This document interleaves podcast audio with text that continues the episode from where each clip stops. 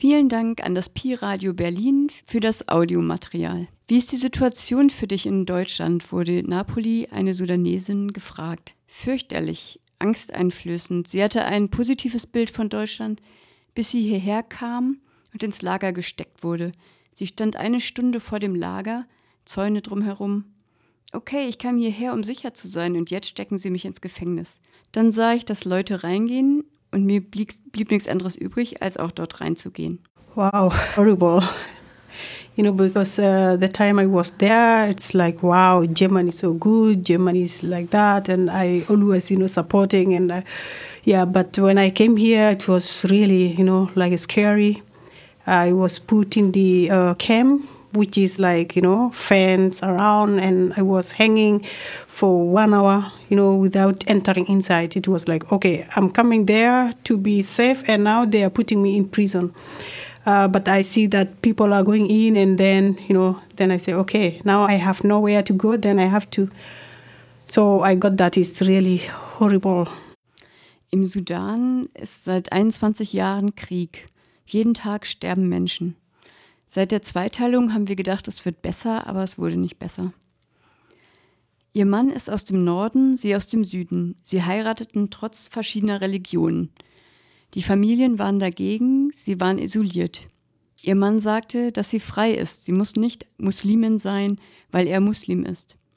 Ihre Familie betrachtet das als unrein. Ihre Familie im Sudan sagte, dass sie, dass sie jemanden aus dem Süden heiraten soll. Sie verweigerte sich, Sie drohten ihr, sie umzubringen, wenn sie in den Süden kommt. Im Norden wurde ihr Mann verhaftet, weil er in der Sudan Liberation Movement involviert ist. Und er kam ins Gefängnis. Sie wurde so geschlagen, dass sie im dritten Monat schwanger ihr Kind verlor. Dann ist sie zu einem Freund geflüchtet, für den das lebensgefährlich war und der ihre Flucht mitorganisierte. Because you know Sudan is you know uh, 21 years in war. And people are dying all the time, every day. So till now, the time when we separated into two, like south and the north, and still like we were thinking of maybe it will be okay when we separated, but now it's more than you know before. People are even now we don't have the real border. Like I, I came from the place where the border, you know, between north and the south. We don't know whether I belong to south or north. So it's really horrible. That's why we, you know, we came here. And uh, I have uh, my husband is from north and I'm from south, and we married, you know, and different religions, and the family, you know, like uh, you have not to marry from north because these are the people who kill us. And then, but love, you know, is sometimes blind. You don't know. Then I was like, oh no, this is the final, and you know, that's my life. So we were isolated also. And then their family like okay you are coming here because in the muslim if somebody christian come you know in and then they believe that we will go to heaven. Seven of the family will go to heaven because we change uh, somebody to be a muslim. But i didn't make that to be a muslim because my husband say you know you are free. You know i don't want you to be a muslim because i'm your husband so we were isolated because if again you are staying with the people who are not, you know, like um, I stay with a Muslim, I'm a pagan, and everything I do is, you know, dirty. So they they said everything happening in my, you know, in my house is because of you. So we were isolated. Uh, then we had a son course, then after that, you know, uh, South divided into two. I cannot go to South because of my husband and also because of my people who are saying you have to marry from South. And I refuse. So they say, if you come here, we will kill you. And also in the north, when my husband, you know, captured because he's involved in the uh, movement, uh, Sudan Liberation Movement, which is the party in the south. So he was also captured and put in the prison and that make everything like you know you have to be killed now because of our son is missing because of you. And then they they they beat me. And even i was pregnant with three months. Beat me until you know i i got you know like the the baby came out.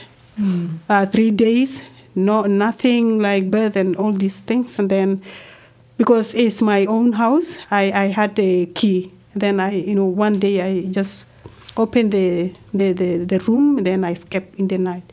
So I went to the friend, his friend, and then the friend say, if they know that I am with you, then they will kill me. It's better I have to think of where you can go. So they brought me here. I didn't even pay. I, I don't know. They just say, go here and there.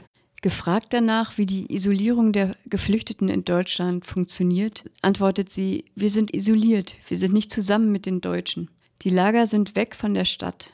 In Hamburg sind die Nachbarn, also die Nachbarn sind die Bäume. Sie können nicht jeden Tag in die Stadt. Sie sind isoliert, es ist wie ein Gefängnis. Die deutschen Leute kommen wie in den Zoo, gucken, was wir für Leute sind. Sind, sind wir in Ordnung? Wir haben keine Bewegungsfreiheit. Wenn man nach Hannover kommt, muss man in Hannover bleiben. Es gibt kein Recht zu arbeiten. Nach einem Jahr haben Sie das Recht auf Arbeit, aber dann gibt es nur ein Euro-Jobs, die sind nicht motivierend. Sie möchte gerne studieren, sie hat ihr Studium nicht zu Ende gemacht, aber ohne Papiere kann sie nicht studieren. Deshalb sind sie dafür, dass die Lager zerstört werden. Da transferieren sie uns nach drei Monaten oder so ins Lager und dann bleiben die Leute dort für zehn Jahre. Dann bist du fertig. Die Leute werden verrückt. Yeah, we are isolated because we are not with the people, the citizens of uh, Germany. We always like if you can see the camps are away from the city, away, you know, just uh, in Hamburg, you know, distant from where, you know, they, they don't know, they just near the neighbors are the, you know, are the, are the uh, trees. You know, they don't have even every day to go to city or to, you know, so it's really, you know, so we are saying we are isolated. We are in the prison whereby people are just coming and look whether you know it's like zoo. They are coming to see what these people are they okay, you know. So it's and then also freedom of movement. We don't have freedom. I have just to be like if in Hanover, I have to be just in Hanover, not to go anywhere, which is also prison. And I don't have to work, you know, one year. Maybe if they allow me to work after one year or something, then one euro job, which is not motivating also. Sometimes you work, you are motivated by, okay, I have money also. But if you are, you know, one euro job, you can just like, it's better not to work, you know. So mm. it's very complicated. And then things are like uh, I need to study. Like I, I didn't finish my study, you know, in my country. I have here to come and study while they said I cannot even study until I get the papers.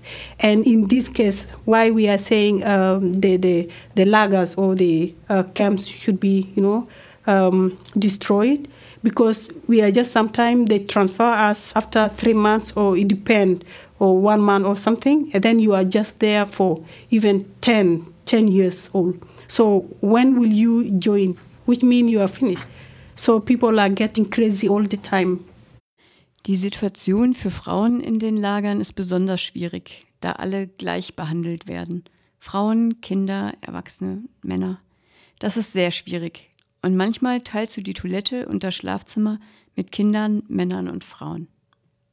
Of course, you know, because women, men, children are the same.